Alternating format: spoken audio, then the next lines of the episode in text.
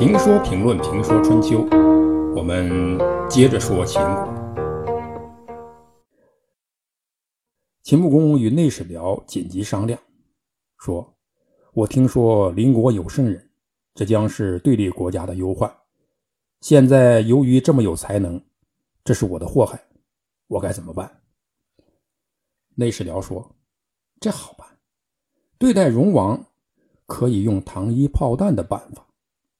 野蛮的东西要用文明的香风软语来驯化。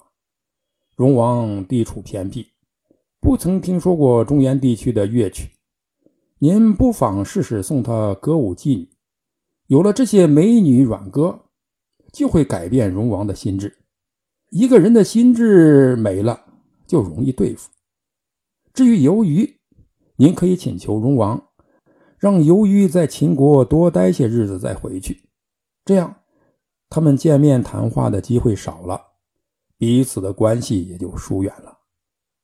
同时，留住由于不让他回去，不断的延误他回国的日期，荣王一定会感到奇怪，因而会怀疑由于他们君臣之间有了隔阂。就可以俘获荣王了。秦穆公说：“好。”于是，秦穆公留住了游鱼，常与由于坐席相连而坐，推杯换盏，一块吃喝。与此同时，送给了荣王十六名歌妓，把宫中的女子十六乐坊送给了绵竹王。文明外的荣王哪里招架得住文明内的音乐舞蹈？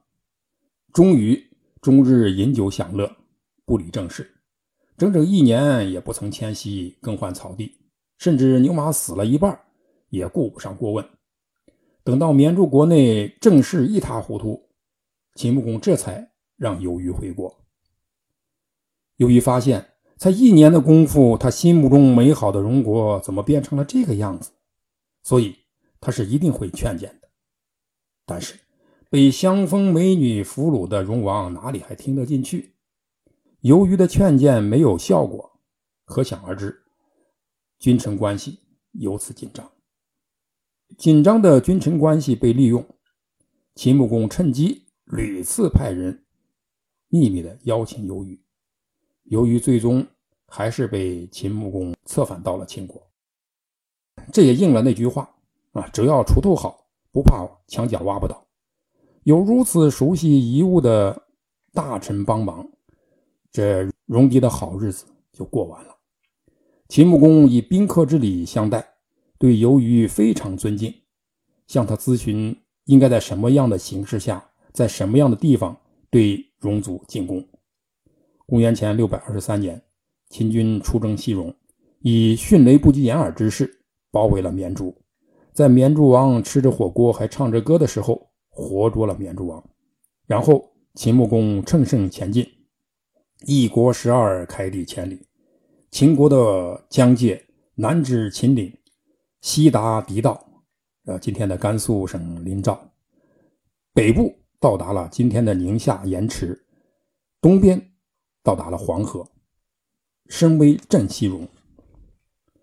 攘夷质疑是文明社会中一件令人鼓舞的事情。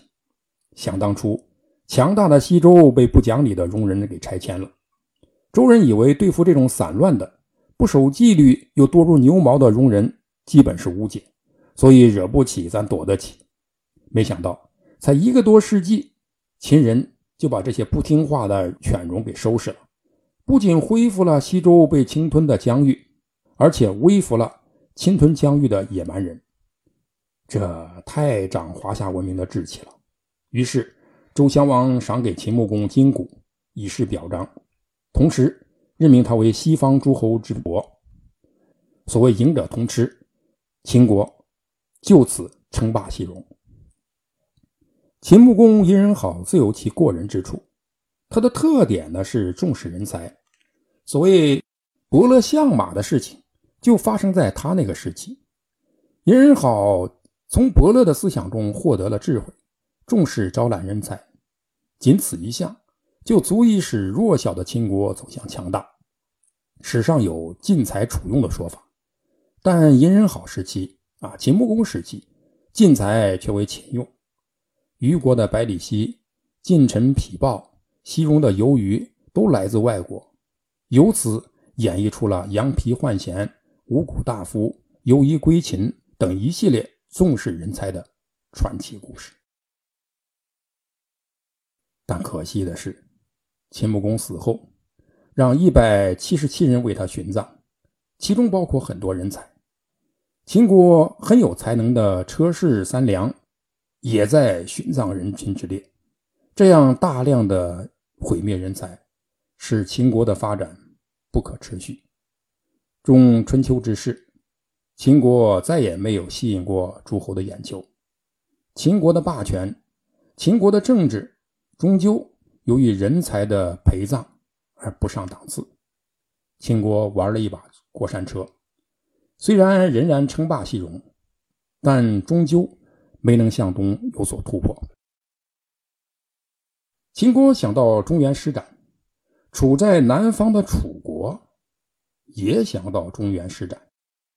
秦国通向中原之路始终被强大的晋国阻隔。楚国只要到中原对付晋国，因为只有打败晋国，才能称霸中原。那么，楚国有没有突破呢？所以说完了东部齐国的霸权，北部晋国的霸权，西部楚国的霸权以后，下面我们就来看看南部的楚国。